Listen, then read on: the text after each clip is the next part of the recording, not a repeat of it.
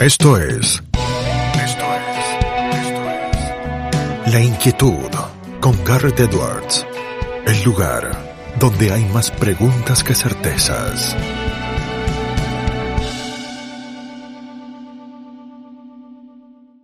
Damos vuelta de página aquí en La Inquietud por CNN Radio Rosario. Tenemos un enorme honor, placer y privilegio. Es un periodista de talla y fuste, de esos que no hay muchos. En Radio 2, en Rosario lo escuchan, tiene su Radiópolis. También lo leen en Rosario 3, lo escuchan también en Radio Mitre en Buenos Aires. Su nombre y su voz son una marca registrada, es Roberto Caferra, quien está del otro lado. Roberto, ¿cómo estás? Garra te saluda.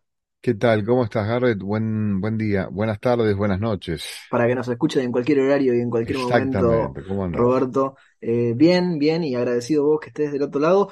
Si te parece, te quiero preguntar, hace poco eh, sacaban eh, una entrevista donde hablabas de la radio, de tus orígenes. ¿Cómo fueron tus orígenes en la radio, Roberto? Y bueno, fueron ligados a la, a, la, a lo, académico, a lo formativo, en el mientras tanto de la formación. Yo elegí una carrera que está ligada a mi profesión, que es la licenciatura en comunicación social. Y en la búsqueda de, mm, de herramientas de trabajo, la curiosidad del estudiante que estaba tratando de meter la nariz ahí en el medio de, del mundo de los medios, eh, me topé con, en aquel momento era un fenómeno eh, ya internacional, que era la, la, salida de las radios eh, FM de manera ilegal, ¿viste? Cualquiera con, eh, había muchos radioaficionados que tenían equipos que podían retransmitir una señal desde un lugar geográfico con poco alcance. Y, hubo en la década, a finales de los 80, principios de los 90 del siglo pasado, como una especie de boom de radios libres versus radios comerciales. Había tres AMs y una FM, me parece, una o dos. Y después empezaron a salir muchas frecuencias moduladas con, digamos, con vocación experimental. Y, ahí fue cuando yo me empecé a ligar en la construcción de ellos, digamos, desde la facultad, porque había varios docentes que agregaban a hacer esto. Y, paralelamente yo estaba en segundo año, primer año de la facultad. Estaba muy joven. Sí, sí, con 18, 19 años ya empezábamos. Y bueno, empecé a hincharle las, eh, los quinotos a muchos este, comunicadores de aquel momento que, que había una nueva forma de expresar las ideas periodísticas y que no había que ser ni locutor ni periodista, sino tener inquietudes de comunicador y que mm, cualquiera podía hacer radio. Y había una discusión ideológica con eso, que cualquiera podía trabajar en una radio. Pero no estoy hablando cualquiera, digo, un abogado que quiera eh, contar, dar una clase de, no sé, sobre los derechos de las personas, un contador, un médico que quisiera explicar cómo se hace una operación a corazón abierto, bueno, que podían ellos de alguna manera también tomarle las rendas que había en los medios masivos de comunicación en aquel momento, pero que era más chiquita esa cuestión, ¿viste? Así que bueno, de pequeño. Una vez me contaste, Roberto, lo hiciste fuera del aire, por qué a uno de tus espacios le habías puesto Radiópolis, ¿no? ¿Por qué es Radiópolis? No, debo tener el libro por acá. Eh, leyendo el libro, un libro de Pablo Sirven sobre la biografía de Guarmestre. Guarmestre era un, eh, un, un, empresario de comunicación, el fundador de ProArtel, la productora, un cubano, ¿eh? cubano que vivía en Miami, qué sé yo, que se había obviamente escapado de, del régimen político de Fidel Castro en aquel momento. Y mm, empezó obviamente a, tener vínculos con la producción de espectáculos, shows televisivos y demás, y llegó a la Argentina, eh, y bueno, fue fundador de Canal 3 en aquel momento, Canal 3 era el, canal que más producía shows televisivos y demás, y, mm, y había varios edificios que ellos tenían en distintos lugares del mundo, de estos empresarios, estaba Radio City en Nueva York, em, Radio Ciudad en México, y en algún lugar, no me acuerdo si en, Miami, en Colombia, en qué otro lugar, en Puerto Rico, estaba Radiopolis, que era el mismo concepto de Radio City, pero en otro lugar. Y me digo, bueno, qué lindo esta cuestión de una, imaginar una ciudad eh, hecha con la radio, o a la radio hecha con ciudad, digamos, una, una mezcla, una mezcla de ambas cosas, de ambos lenguajes, esta cuestión del cronista permanente. Y digo, bueno, el día que tenga un programa de radio lo, lo voy a bautizar. Y cuando llegué en el 2009 a, a Televisión Litoral, eh, me ofrecieron hacer un programa, tenía varios, varios nombres ahí como tentativos, y en una reunión de producción elegí Radiópolis porque mm. me parecía que era el momento de hacerlo. Así que inspirado en ese edificio que, que contenía varias estaciones de radio de Guarmestre, bueno, quedamos con, con Radiópolis, ¿no? Una ciudad hecha de radio, Roberto. Eh, muchos eh, gustaban de vaticinar, yo era chico y ya pasaba, sí, la muerte de la radio. Estaban muy de equivocados. ¿no? Y el, el tiempo ha demostrado que, viste, la comunicación auditiva, viste, sobrevive en el formato que sea.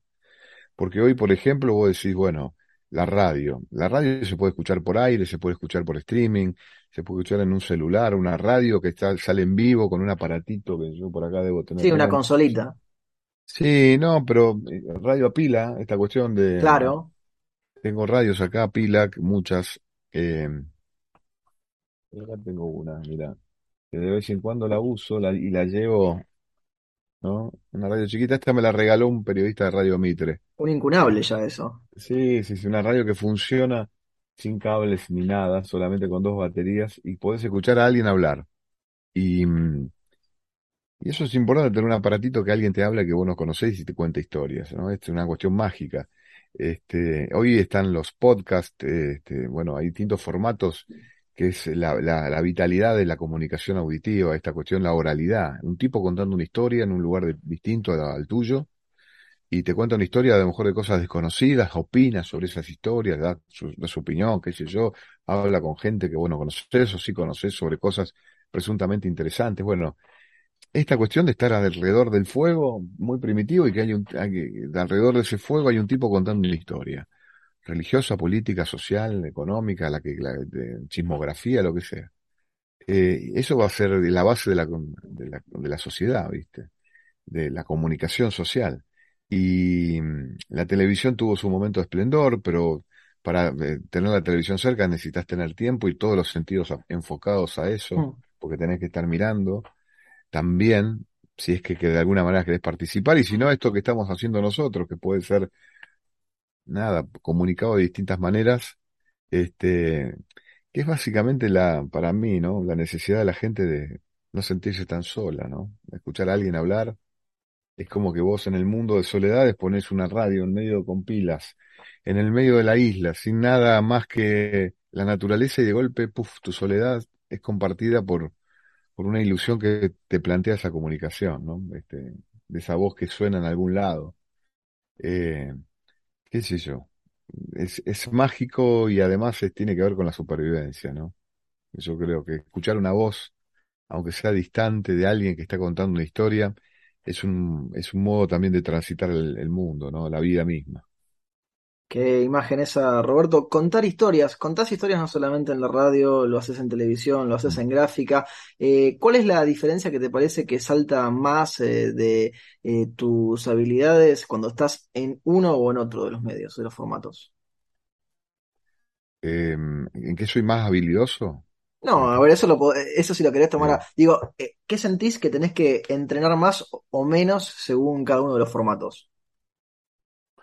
eh, cada forma, a mí el que más me está costando hoy es la tele, ¿viste? Eh, hago columnas de, de opinión en Telenoche y la ritualidad de ir a la tele me, me complica esta cuestión de, porque no me parece que sea lo, lo que mejor hago, ¿viste? Sentarme frente a una cámara en un estudio de televisión y decir qué pienso de algunas cosas.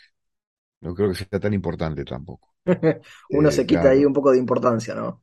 Ah, Este, y, no es tan importante lo que pensemos de las cosas. Para mí, opinar. La opinión está sobrevalorada. Eh, al menos en este tiempo contemporáneo, la opinión. Sí, este, mm, me gusta mucho eh, la radio, esta cuestión de, de, de cómo la armo, y, y lo más desafiante y lo más estimulante es encontrar en un texto palabras adecuadas para describir eso que contamos, pero en el texto, ¿viste? Escritas, eh, y ese párrafo que puede iluminarnos, a los lectores nos pasa eso, cuando encontramos un párrafo que te parte la cabeza, lo primero que pensamos es decir, uy, qué lindo sería el día de mañana poder escribir algo así, ¿no? Mm. Es un desafío realmente muy estimulante, es lo que más me gustaría eh, intensificar en la escritura. Pero bueno, cada, cada forma tiene su, su magia, su misterio, su desafío, ¿no? Seguimos, Roberto, por nuestra propia aldea, por Rosario, a la que analizás y, y conocés eh, bien de cerca. ¿Cómo estás viendo Rosario hoy por hoy? No, no, parte del desastre, del desastre. Es un desastre, es un tsunami todos los días. Y hay cosas que son invisibles, que no vemos, que son este, esta explosión de, sufrimiento en una generación demográfica imparable. O sea, por suerte yo hago lo que me gusta, de la manera que me gusta, y, y trato de, de darle esto a mis hijos, la libertad de poder hacer lo que les gusta, de la manera que a ellos les gusta. Formados, educados o instruidos en un mundo en donde el esfuerzo, la voluntad, la disciplina son importantes, el deseo, el orgullo, digamos, el- la rebeldía. Eh, pero dentro de un marco de, inspiración también. Hay una explosión demográfica en la ciudad de Rosario, estamos hablando del 20-25%, que crece con valores distintos y, un mundo distinto. No digo que sea mejor ni peor, distinto, pero en donde se, se le, le reclama soluciones siempre mágicas a alguien, a un dios, a un gobierno, al otro. Eh, y no creo que esté bien, no creo que esté bien y creo que nos va a costar mucho modificar esas cuestiones culturales en donde el progreso no tiene que ver con el esfuerzo, sino con que el milagro, ¿viste? Emparento los gobiernos con la religión misma. Esta idea de que, uh, gracias a fulanito, que puede ser Dios o Perón. No, y, y- en realidad el, el- el pozo que hay que hacer para, para que entre los cimientos de una casa lo tenés que hacer vos con tus manos, ¿viste? El, esf- el esfuerzo de agarrar un- una, una herramienta y modificar las cosas. Eh, y vivo, vivimos en una ciudad donde está todo dado vueltas, ¿viste? La escuela no es valor, no tiene, no está valo- valorada, el, el- lo- lo- lo- el conocimiento no está valorado, valo- valorado, no hay entusiasmo para transmitir conocimientos, eh, qué sé yo, una escuela cerrada no es un problema, un hospital cerrado no es un Mm. problema, eh, qué sé yo, la gente enceguecida no es un problema, la gente sorda no es un problema, la gente muda no es un problema. Entonces empezamos ya a esconder debajo de la alfombra tantas cosas que tenemos una montaña tapada por una alfombra. Cuando vos sacás esa alfombra tenés un ejército de, problemas esperando que alguien los resuelva y tampoco hay liderazgo que, a no- nosotros nos digan, bueno, el camino es por acá. E- ese líder, esa cabeza, esa forma de ver las cosas, ese ejemplo. No hay ejemplaridad, eh, qué sé yo. Estoy un poco, ya sea independientemente de lo ideológico, ¿eh? Eh, No, obvio. eh, o sea, de, de si es por acá o es por allá. O decir, bueno, un ejemplo de conducción que yo quiera seguir. No hay, ¿viste? No, no, por lo menos no, en esta ciudad no, no lo veo. Ah, Veo muy buen, buena voluntad, laburo de gente que quiere hacerlo, pero la población, este, mayoritaria en, en los próximos años, no sé si no va a laburar para el Estado, ¿viste? O sea, el que quiera eh, em- emprender algo y tener una idea, che, se me ocurrió una idea, quiero emprenderla, quiero hacer tal cosita. Y cada vez va a haber más trabas para ese, para esa idea. Me da la sensación que la cómoda en mi, en mi generación, laburar para el Estado era una ofensa. Eh, Era ¿En te serio? sí, era laburar para el Estado que te, a mí me, nada, viste, estabas en la facultad y te- había una pasantía en tal lugar para hacer, no sé, ni siquiera había prensa para comunicadores oficiales del Estado, no, no existía. Eso era una obscenidad. Eso era que te ofrezcan, era, era como insultarte. Eh, y hoy, viste, veo que mm, en lugar de ir a tocarle el timbre a una empresa privada que le dé laburo a un, a un, pibe que quiere experimentar sus primeros pasos en el mundo laboral, se le toca el timbre al Estado, ¿viste? Para que labure para la justicia, para el ministerio, para... Y me parece una aberración, ¿viste?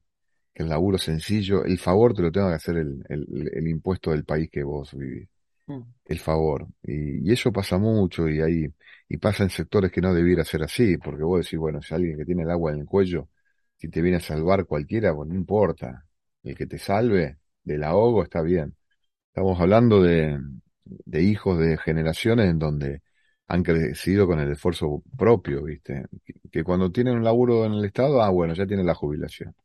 Pero lo piensan con 30 años. Estás pensando en tu jubilación a los 30 años, estás loco. Y, y hay una, independientemente de la pobreza, independientemente de la falta de educación, Sí, obvio. de la violencia, del narcotráfico, de- del negocio del narcotráfico y de todo lo que vive esta ciudad que es horrible y que tiene también una explicación, pero bueno, que ojalá que los responsables en algún momento puedan pagar ante la sociedad tanto daño, ¿no? Roberto, recién dijiste algo que, que me parece importante para, para destacar y para conectar con la siguiente pregunta. Hablaste del independiente de lo ideológico. Yo me acuerdo, antes de la pandemia, llevaste adelante un ciclo en Canal 3, para mí que fue excelente, viceversa, Sí, eh, que tenía uno de los eslogans ahí cara y contra cara, ponías a debatir sí, a sí. gente que pensaba distinto. Eh, nos Mm, sigue faltando, ¿no? Que la gente que piensa distinto esté dispuesta a hablar con el otro, increíblemente en 2022. Sí, No pauses, ni adelantes, o retrocedas. Quédate en La Inquietud con Garrett Edwards. sí, claro. Eh, Era la síntesis del- de un deseo así, convenceme. Que vos te dejes intentar convencer con argumentos a alguien que piensa distinto y, viceversa, que vos intentes esa persona que piensa muy distinto a vos de algunas cosas, que tenga la apertura y sea una esponja dispuesta a ser convencido por, por tu forma. Tal vez no se, no, no logren acordar o, modificar lo que piensan, pero entender que la idea del otro puede, del otro puede ser valiosa para, para solucionar algún conflicto y nosotros no verlos. No, no discutir, sino ver, che, tengo este aporte, a ver vos qué aporte tenés. Eso es lo que nos falta porque me parece que, que, que no, no, lo otro no nos no está dando resultados, ¿viste? Pero ¿por qué te parece que nos cuesta tanto hablar y escuchar eh, al otro, Roberto? Porque digo, si ponemos a lo mejor hacemos un listado vos y yo, capaz que estamos de acuerdo en muchas cosas y en muchas otras cosas no. Y estamos No. hablando, ¿qué es tan difícil de hablar con el otro? Y yo creo que porque estamos en una, en una guerra. Hay una guerra. Y la idea es ganar la guerra, no, no tener razón. Es ganar el partido. Eh, no sé por qué, ¿eh? Porque lo que queremos, en lugar de, re- de la política resolver la pobreza, la desocupación, la inflación y demás, quieren ganar elecciones. Mm. Quieren hacer cosas que le permitan ganar elecciones. Inclusive tener actitudes demagógicas que le permitan ganar elecciones. Quedar bien con la mayor cantidad de gente en el menor tiempo posible. Eh, ese es el objetivo del poder. No solucionar los problemas, sino ganar elecciones. Y eso es complicado porque mm, le pasa a todo el mundo, no es que le pasa a la Argentina. El tema de, che, ganemos elecciones. Eh, impongamos nuestra idea, es por acá. Eh, eh, nuestra bandera tiene que flamear en todo el mundo, ya sea la de color azul o la de color amarillo, ¿viste? El color que sea. Eh, y, y creo que estamos, en- estamos metidos en eso. Entonces, como hay hay que ganar el partido, si ganás con un gol sobre la, la hora, con la mano, Vale. penal, vale, vale, porque ganás. O, Después, o una- sea, nos quedamos con lo peor del fútbol en vez de con lo mejor del fútbol. sí, no, sí, hace rato eso. Hoy, por ejemplo, el nivel jerárquico que puede tener la misión estadística, estadista de una persona, una persona con vocación estadista de ver el mundo a 30, 40 años, no existe eso. Es como que no tenemos tiempo. Estamos en el medio del incendio, lo que queremos es un bombero que venga y apague el fuego. Después, si te rompió la patada la puerta de tu casa, te inundó tu biblioteca hermosa de agua, están todos los libros flotando, qué sé yo, no, no, no importa. El tema es apagar el fuego, es lo que importa. Nosotros necesitamos liderazgos políticos que tengan esa misión estadística, estadista de, de pensar la realidad a 30, 40 años, la generación presente, futura y independientemente del pasado, si hemos o no hecho buenos cimientos. Porque también está eso, ¿viste? Como no tener, como país no tenemos buenos cimientos, este, el edificio es tambaleante todo el tiempo, es un edificio precario que, ¿viste? Vos no tenés buenos cimientos, no los hiciste bien hacia abajo. La idea de nación, patria, eh, no existe. El siglo XIX fue muy tormentoso, mucha pelea, el siglo XX ni hablar. Entonces el edificio fue creciendo, así tambaleante, cualquier cosa lo tumba y se- volvemos a empezar. Eh, no queremos nuestro, no, sentimos orgullosos de lo que somos como país. Siempre hay una, hay reproche al pasado. eh, y al pasado estoy hablando de los, los peores desencuentros del siglo XIX como parte también del punto de discusión histórica. No hay orgullo por, por la revolución, y qué sé yo, la, revolución de mayo. Y fue buena, fue mala. hay discusiones todavía ideológicas sobre eso. Em, si esa revolución porteña del siglo XIX, Mm. de 1810, eh, fue porteña o, sirvió a las provincias, la dominación, y después la casita de Tucumán en 1816, seis años después, era más federal y a los porteños tanto no los convencía, y el himno. que planteaba un escenario de permanente guerra con el mundo este, foráneo, entre comillas, extranjero. Bueno, eh, no somos el resultado como país de, nuestros peores desencuentros. Eh, siglo XX con las inmigraciones, viste, los italianos por un lado, los españoles por el otro. Qué sé yo, es como que nos, no, no, no tenemos resuelto qué, qué, qué tipo de país queremos.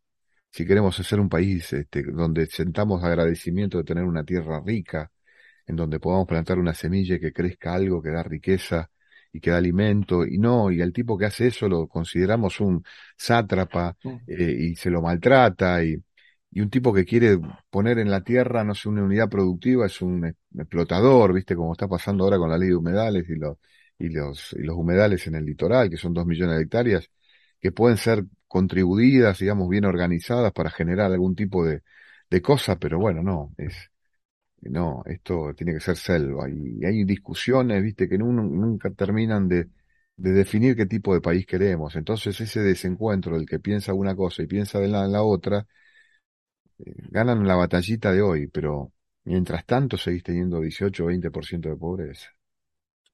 Roberto, un amigo en común, Miguel Wiñaski, en este mismo ciclo, cuando le pregunté cuál era la tarea del periodista, me respondió que para él era como explicaba Tom Wolfe en La hoguera de las vanidades, el que está esperando en la puertita del costado para contar y ver lo que pasa ahí, mientras todos los demás están esperando en la escalinata gigante de la puerta principal. Para Roberto Caferra, ¿cuál es la tarea del periodista? No diría tan colateral. Eh, yo tan colateral, digamos, sin faltar al respeto a Miguel, porque sé que su contribución al periodismo es superlativa, ¿no? Tiene una, una forma de ver las cosas realmente muy sabia. Yo creo que hoy el periodista está, mm, como en el siglo XIX, tiene que estar involucrado a, a resolver problemas, a intervenir sobre la crisis.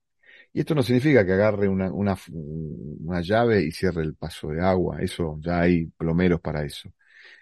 O ingenieros o electricistas. El periodista tiene que ayudar a contar una historia que una vez conocida pueda ser resuelta.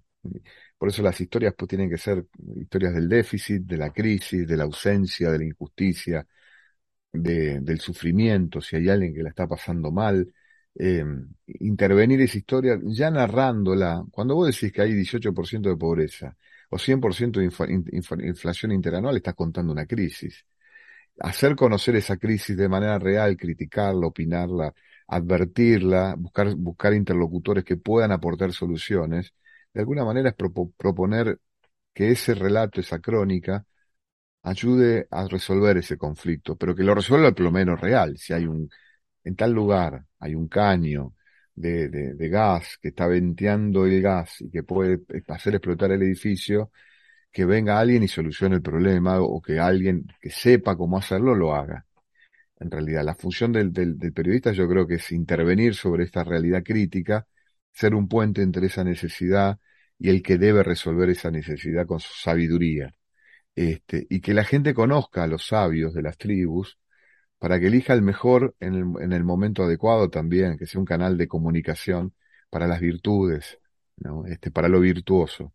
Eh, creo en eso. Y también si hay algún colega que se asume como un eh, eficiente narrador o entretenedor, que también pueda hacerlo con orgullo, ¿no? La gente la está pasando mal y los medios de comunicación a veces necesitan de alguna, de alguna caricia, algún mimo, algún chiste, algo que los haga reír o algo que los haga disfrutar, qué sé yo, de un recuerdo, de una buena música, de, de, de nada, de una buena palabra en un momento tal vez de soledad. Así que, eh, nada, un combo de todo. Penúltima pregunta, Roberto. Sé que te voy a tocar una fibra sensible. ¿Cómo vas a recordar a Magdalena Ruiz Guiñazú? Ella me dijo, te lo digo con pudor, pero es una de las cosas más lindas que me dijeron en mi vida. Ella me dijo hace muy poco, antes de morir, ya en su etapa, eh, una mujer de 91 años, ¿no? Que, que ya está en su etapa de, veteranía, senilidad, si se quiere, o lo que fuera, eh, era muy expresiva y muy, eh, decía muchas cosas. Sobre todo tenía un recuerdo y un recuerdo protagónico. O sea, ella se sentía protagonista de lo que contaba porque era protagonista. de cada historia, ¿eh? ya sea con el Papa, con este, con el otro, había sido parte de la historia de los últimos 90 años de, del mundo contemporáneo, protagonista. Y en un momento me dice, ¿cómo me gusta trabajar con vos, Robertito? No sé por qué me lo dijo, en realidad. Porque yo tampoco tenía con el, el, staff en el cual trabajábamos, Miguel, Nico, Guiñaski, un protagonismo, digamos, del laburo. Si bien la acompaño hace cinco años a Magdalena, o la acompañé en los últimos cinco años. Y entonces yo la miro a la productora, Marta Lamas, y no supe qué responderle. Y le respondí con una, le dije, uy, qué lástima no tener un grabador para haber grabado esa frase, le digo Magdalena, porque usted no sabe lo que acaba de decir. Este, no, bueno, deja de hinchar, que esto y que lo otro. Magdalena era una mujer sabia, generosa, sensible, amable, buena. Tenía todo, inclusive dura cuando tenía que ser dura, eh, hostil si tenía que ser hostil, eh, frente a situaciones que, que ella creía injustas. Era una mujer sabia que, que no la detenía nada. Eh, el 6 de agosto pasado fue el último sábado que fue a la radio, me tocó estar ahí con ella, de llevarla a la casa, de, de, de, darle un beso toda la, me gustaba tocarla Magdalena, darle un beso, abrazarla, ella había mucho respeto alrededor de, de, su figura y a mí me gustaba romperle afectivamente eso. Eh, y, la verdad que me llevo con ella la tersura de su piel, su, su aroma todos los sábados cuando llegaba a la radio muy coqueta y con sus diminutivos que intentaban aflojar a Nicolás, a Miguel, a Natalia, a Marta. Se dejaba retar como si fuera una niña pícara de, de ocho años en un jardín. La verdad que eh, es un orgullo haber estado en, en esos lugares con, con alguien que seguramente será monumento muy pronto, ¿no? Roberto, gracias por compartirnos ese momento personal. Te hago la última pregunta, se la hacemos absolutamente a todos nuestros entrevistados en este programa porque el nombre es La Inquietud y es un juego de palabras. ¿Qué inquieta a Roberto Caferra? Todo. A mí todo me inquieta. Es parte de mi genética. Todo me, me puede movilizar, todo, todo, todo es todo. Eh, el desorden, el orden, lo bueno, lo malo, lo lindo, lo feo, lo desconocido, pero también lo conocido, que vuelvo a, lo conocido porque soy un melancólico. Eh, me gusta bucear la discografía del pasado, los libros que he leído, o sea, soy un poco, no soy inquieto. Eh, en este laburo tenés que ser la inquietud. Eh, la identidad de la persona tiene que ver con eso. No, no, no, no, no ser curioso, sino ser la curiosidad. No ser inquieto, sino ser la inquietud